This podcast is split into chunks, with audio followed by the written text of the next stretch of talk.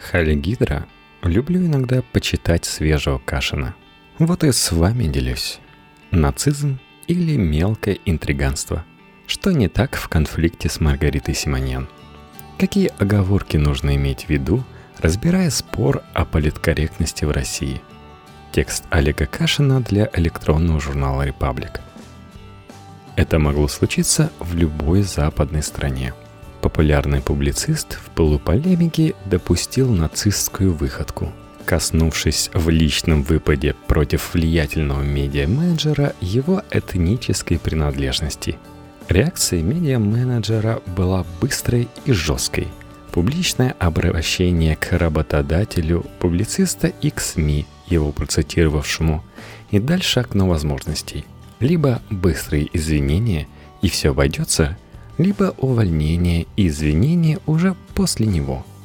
Тогда есть шанс, что удастся найти новую работу и клеймо нациста не останется на публицисте на всю жизнь. Либо уголовное преследование, долгий суд и испорченная навсегда репутация. Принятые в 21 веке нормы приличия бывают суровы, но это нормы приличия, их надо соблюдать.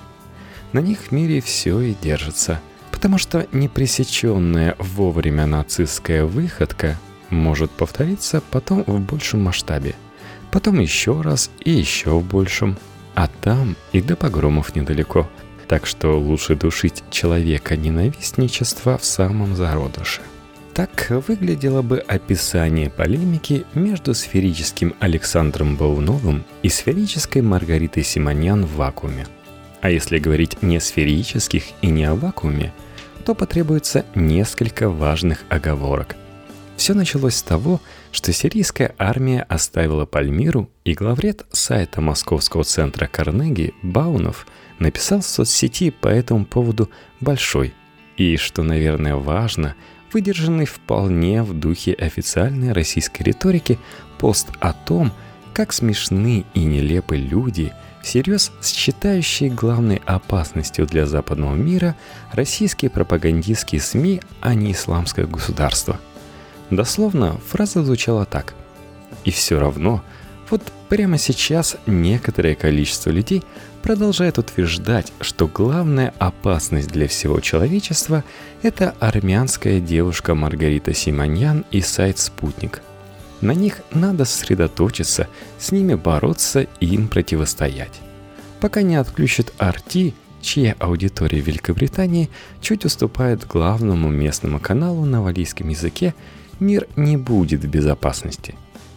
Именно в ответ на этот абзац главный редактор RT Маргарита Симоньян написала два открытых письма руководству Центра Карнеги и процитировавшей Бавнова радиостанции «Свобода», Упоминание национальности сотрудников телеканала без каких-либо оснований есть проявление бытового национализма и нацизма, которые, как и любая форма этнической нетерпимости, недопустимы в цивилизованном обществе, пишет Симоньян и прилагает центру Карнеги и Свободе осудить Баунова за нацистское высказывание.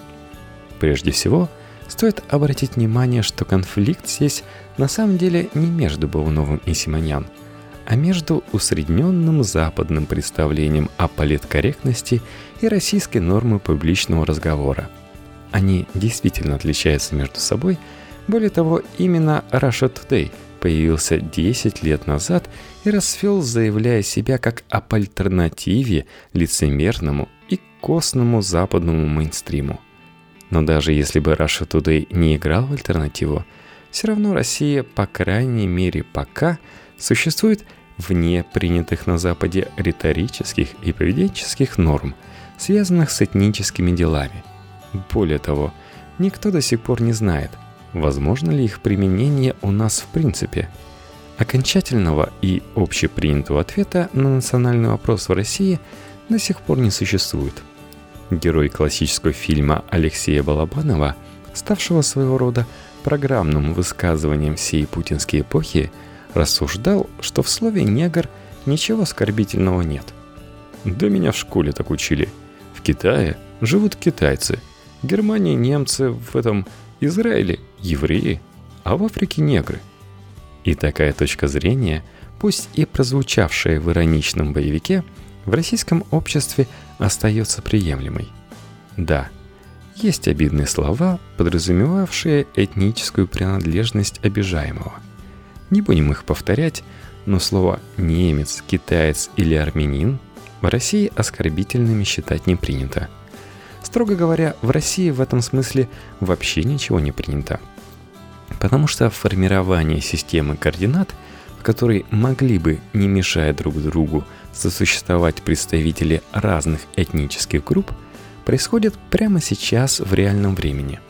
Совсем недавно было объявлено о подготовке закона о российской нации. Пока его нет. Много лет идут дискуссии о допустимости упоминания национальности преступника в сообщениях СМИ о преступлениях. Какие-то вещи явочным порядком уже превратились в норму. В годы Первой Чеченской войны, например, во время захвата заложников в Буденновске – порядке вещей была формулировка «чеченские террористы». Сейчас она в России непредставима. И когда речь заходит о вооруженных боевиках на Кавказе, теперь принято говорить об исламском подполье, не упоминая о национальности боевиков. Практически сошло на нет и слово «негр». Уже в 2004 году когда один из руководителей операции по штурму школы в Беслане сказал, что среди убитых террористов есть 9 арабов и негр, слово «негр» резало слух. У нас его уже практически не употребляют. Процесс формирования российской политкорректности продолжается прямо сейчас, и Маргарита Симоньян – активная его участница. Публицист Баунов существует в российском смысловом поле – и так же, как и вся российская нация, он наблюдает за формированием тех стандартов политкорректности, которые будут приняты в России завтра, и которых пока нет. Но уязвимое место Баунова. Он работает в западной организации. И Симоньян по какой-то неизвестной нам причине сознательно воспользовалась этим противоречием, заведя с работодателями Баунова разговор о нем в тех терминах, которые, и она это прекрасно знает, бесспорны для Запада и совсем не очевидны для России. Иными словами, мы видим неправедный гнев честного человека, а довольно подлую уловку лицемера, зачем-то, возможно, здесь дело в пренебрежительных словах Баунова о размерах аудитории Russia Today, искавшего возможность создать для своего оппонента служебные неприятности. И это уже не акт борьбы с нацизмом – а совсем не героическое интриганство. Воспользоваться неосторожным высказыванием и сделать из него международный скандал. Хочется надеяться, что Баунову за это ничего не будет, и что «Свобода» и Центр Карнеги с иронией отнесутся к попыткам одиозного российского медиа-менеджера, сделавшего карьеру на противостояние западным ценностям, говорить на языке западных правил и норм. Еще можно было бы сказать, что странно выглядит позиция телеканала, подписавшегося под очень спорным заявлением своего главреда. Письма об Аунове подписаны Маргаритой Симоньян и всем Russia Today. То есть личные обиды или личные интриги руководителя как-то по умолчанию становятся корпоративным делом канала. Но репутация RT практически с самого начала его существования – такова, что слово «странный» к нему давно не применимо.